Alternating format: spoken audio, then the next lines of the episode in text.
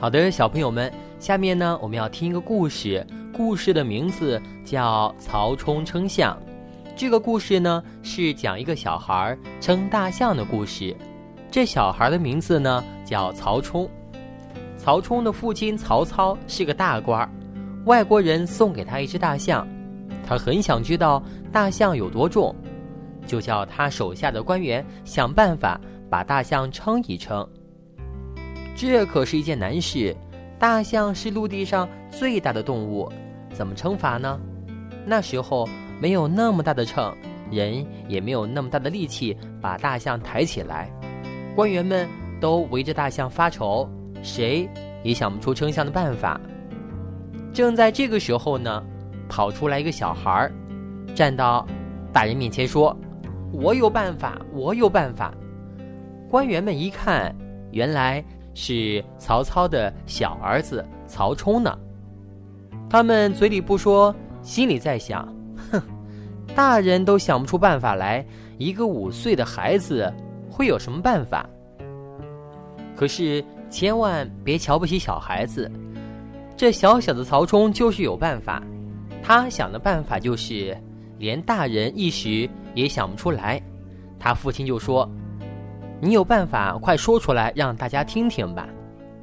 曹冲说：“我称给你们看，你们就明白了。”他叫人牵了大象，跟着他到河边去。他的父亲还有那些官员都想看看他到底是怎么称的，一起跟他来到河边。河边正好有只空着的大船。曹冲说：“把大象牵到船上去。”大象上了船。船就往下沉了一些。曹冲说：“起水面在船帮上画一道记号，记号画好以后，曹冲又叫人把大象牵上了岸。这时候大船空着，大船就往上浮起了一些。大家看着，一会儿把大象牵上船，一会儿又把大象牵下船，心里说：这孩子在玩什么把戏呢？”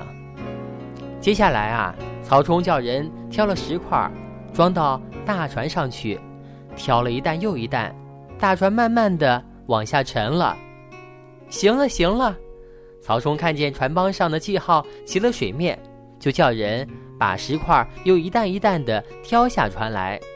这时候大家明白了，石头装上船和大象装上船，那船下沉到同一个记号上，可见。石头和大象是同样的重量呢，再把这些石块称一称，把所有的石块的重量加起来，得到的总和，不就是大象的重量了吗？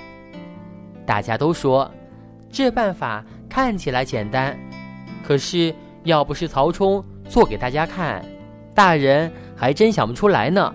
曹冲真聪明，小朋友们，你们说曹冲？聪明吗？